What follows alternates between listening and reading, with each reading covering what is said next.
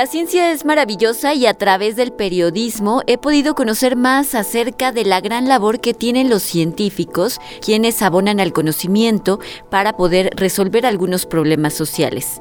Por ello, a través del siguiente reportaje que escucharán, pueden conocer la labor de los entomólogos forenses, que son quienes estudian a los insectos que están relacionados con la muerte de una persona.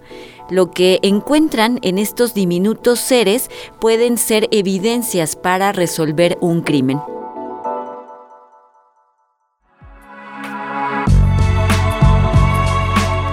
Soy Ginarelli Valencia y en el siguiente trabajo conocerán más sobre estos insectos cadavéricos que son los que cobran vida después de nuestra muerte.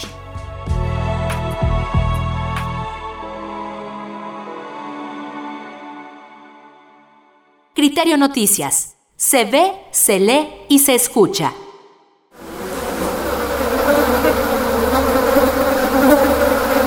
Después de la muerte lo que más hay es vida. Podría parecer contradictorio, pero con el último aliento de una persona inicia el desarrollo de un ecosistema. Moscas, mosquitos, escarabajos, hormigas, arañas y ácaros se dan cita en un banquete cadavérico. El cadáver, en el sentido biológico, se vuelve un microambiente en donde interactúan una serie de, insectos. Unos nacen, crecen, se reproducen. Es toda una interacción hermosa en lo que hay en el cadáver. Con esta simplicidad, el biólogo por la Universidad Autónoma del Estado de México, Fray Martín Pérez Villegas, describe qué le ocurre al cuerpo después de la muerte. La falta de oxígeno en las células genera reacciones químicas. La putrescina y la cadaverina son sustancias que despiden un olor que cautiva diferentes especies de moscas carroñeras. En cuestión de minutos pueden llegar a un cadáver que se encuentra a la intemperie o en un entierro clandestino. Buscan el mejor escondrijo entre los pliegues putrefactos para depositar sus huevecillos, así garantizar que completen su metamorfosis. Para mí se me hace espectacular que de una larva que no, parece, no se parece en nada a, un, a una mosca, pues sean el mismo individuo. ¿no? Entonces, el proceso que tiene que pasar para que suceda eso es, es fascinante. ¿no? Con solo observar por unos segundos, Carlos Pedraza Lara, responsable del Laboratorio de Entomología Forense de la Universidad Nacional Autónoma de México, puede determinar la fase de transformación de la mosca huevo, pupa, larva o adulto. La larva pasa por tres estadios. Un primer estadio que pasa quizá en 24 a 36 horas. Un segundo estadio de una duración similar, en la que entre medias hay una muda, es decir, muda su exoesqueleto, hace uno, uno nuevo y eso le permite crecer más rápidamente. Y después entra un estadio pupal que puede ser el más largo de todo el tiempo de vida incluso de, la, de especie, de la mosca. ¿no? En total, digamos, emerge después del adulto, de la pupa quizá de 30 a 40 días después, dependiendo mucho de la especie. Miles de larvas de moscas, no más grandes que un grano de arroz, colonizan los tejidos blandos del cadáver. Pero llega otro grupo de insectos para alimentarse de órganos, piel y uñas son los colópteros, comúnmente conocidos como escarabajos. En el cortejo fúnebre destaca una especie para la que el cuerpo roído y desgastado es el escenario ideal para tener un momento de intimidad. Un ejemplo paradigmático son estos escarabajos de aquí, de una familia que se llama Sílfide. Los adultos, hembra y macho, se atraen al cadáver, pero básicamente solamente para reproducirse, para aparearse. Eh, lo que hacen con el cadáver es a tomar una parte, aislar una pequeña parte del cadáver, un pedacito, digamos, lo entierran y hacen una especie de madriguera en donde ponen ya sus huevos. Emergen las larvas y las larvas tienen el recurso de la carne para alimentarse en esa madriguera, ¿no? Y ahí eh, completan, digamos, debajo de la tierra su eh, maduración y ya emergen los adultos nuevamente.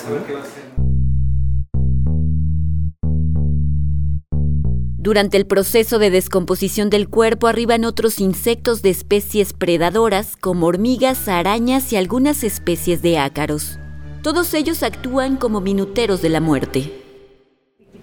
Claro, este es el que vamos, termino de montar este y vemos el que tiene piquitos. ¿Ese cuál es? Este Conocer estos procesos biológicos ha permitido a la entomología forense determinar el intervalo post-mortem de una persona, es decir, el tiempo estimado de la muerte.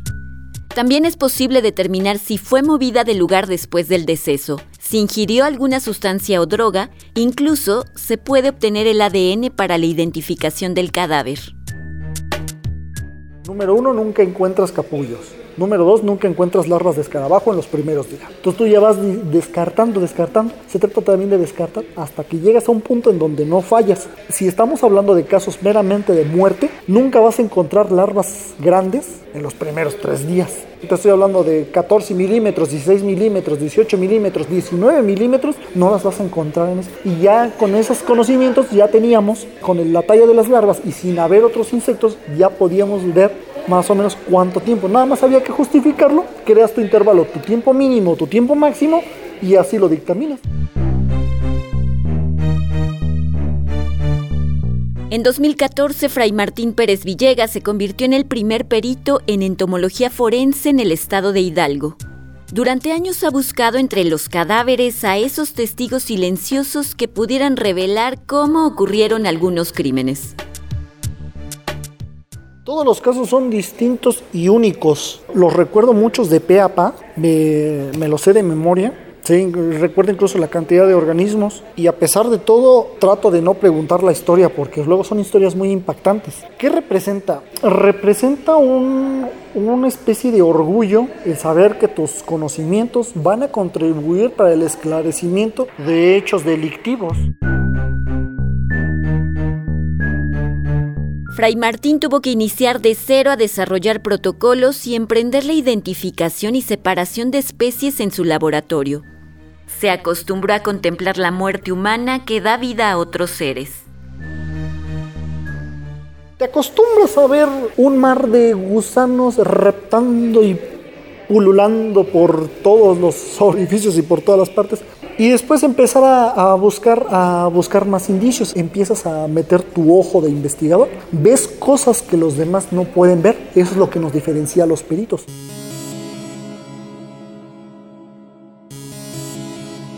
El investigador de la UAM, Moisés Tejocote Pérez, laboró durante cinco años como perito en la entonces Procuraduría General de Justicia del Estado de México. Sin que existiera el área de entomología forense, siempre empleaba sus conocimientos de biología para analizar los casos.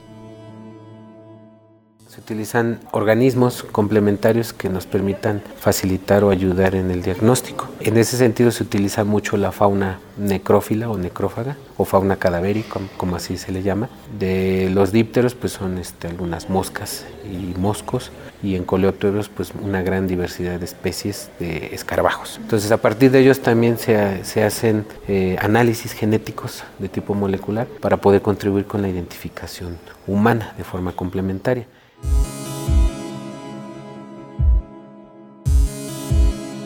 A los cadáveres que se sepultan dentro de un féretro también llegan insectos a colonizarlos. Sin embargo, su descomposición empieza desde su interior.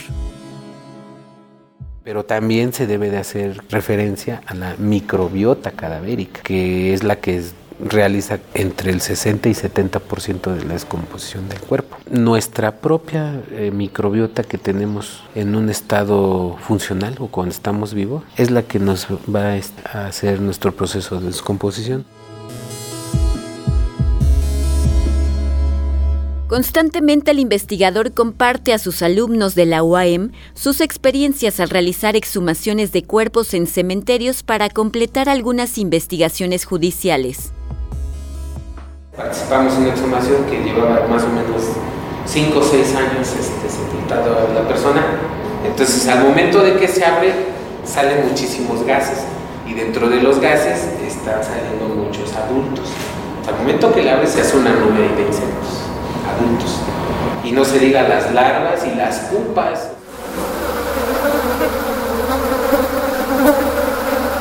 El primer caso resuelto a través de la entomología forense ocurrió en China en el siglo XVIII.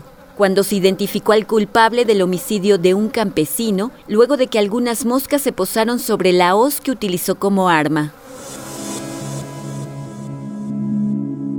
Tres siglos después, se siguen buscando muchas respuestas. En el Laboratorio de Entomología Forense de la Facultad de Medicina de la UNAM, el investigador Carlos Pedraza Lara, junto con sus alumnos, trata de comprender los ciclos de vida de los insectos que se alimentan de los cadáveres. Este laboratorio tiene la misión o ha sido pensado para tener una parte fuerte en investigación.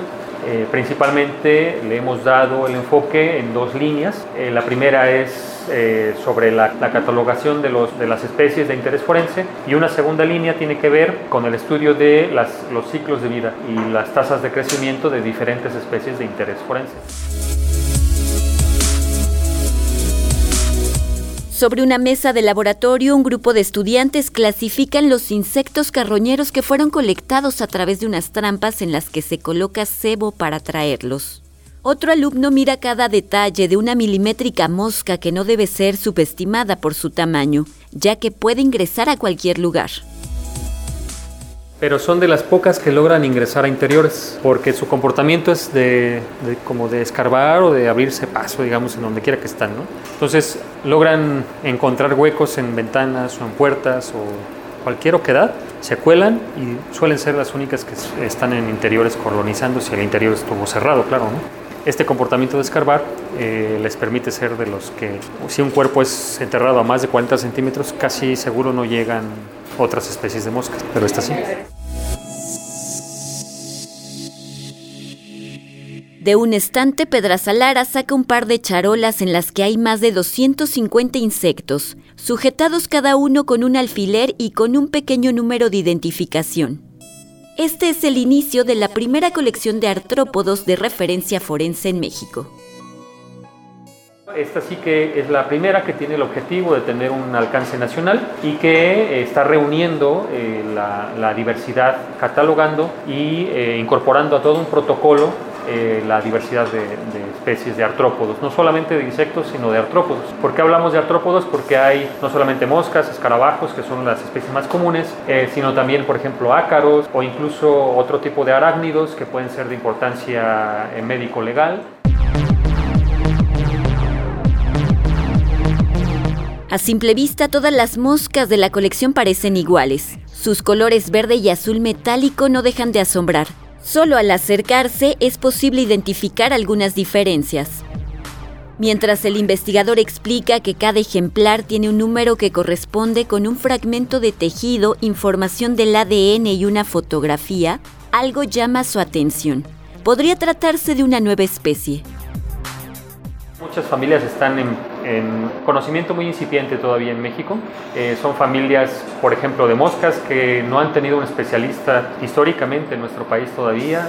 Somos eh, a lo mejor los primeros que estamos intentando catalogar y reunir una representación de la diversidad de esas familias. Nos damos cuenta de que hay una serie de especies que quizá no estaban ni siquiera descritas para la ciencia. Eso ocurre constantemente. Es posible encontrar especies que ni siquiera tienen un nombre. El entomólogo forense Pérez Villegas se enfrentó a esto en el análisis de casos en la Procuraduría General de Justicia del Estado de Hidalgo. Hubo una vez un cadáver que fue hallado en un río. Bueno, la mitad del cuerpo estaba en el río. Le sacamos de especies tantas que yo se las tuve que llevar a, a uno de mis maestros. Cuando vio esas tres especies dijo, y él ya es un experto en taxonomía, dijo, no tengo ni la más mínima idea de qué estamos viendo. y ahí, está la, fotografía de la especie que no, no pudimos encontrar, no tenemos idea de qué es. Los insectos de la muerte constantemente han despertado la curiosidad del ser humano. Eso es lo que ha mantenido a Fray Martín Pérez Villegas, Moisés Tejocote Pérez y Carlos Pedrazalar en la búsqueda de más información a través del desarrollo de la ciencia. Recordemos que muchas veces las ciencias nacieron así, con ciertas preguntas que queríamos respondernos y que a veces no eran, no estaban bien vistos por la sociedad, a veces por la iglesia, a veces por el Estado, que una persona indagara más allá, porque no, pues estás con los cadáveres, imagínate, no Pero gracias a esa curiosidad se lograron grandes avances. Hay una motivación, desde luego, científica. Todo aquel tema que no se conoce bien es un atrayente para personas que nos gusta descubrir, eh, digamos, el conocimiento, generar ese conocimiento y, este, y ponerlo bajo la lupa de la ciencia, digamos, ¿no?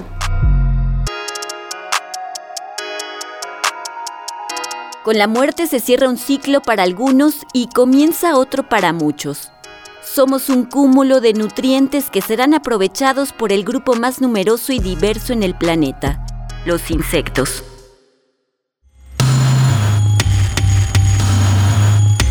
Como las moscas, nuestro cuerpo ya inerte experimenta una metamorfosis. Esta última fase demuestra la fragilidad del ser humano ante el poder de la naturaleza que nos lleva a nuestro único destino. Desde la Universidad Autónoma del Estado de México, Ginarelli Valencia.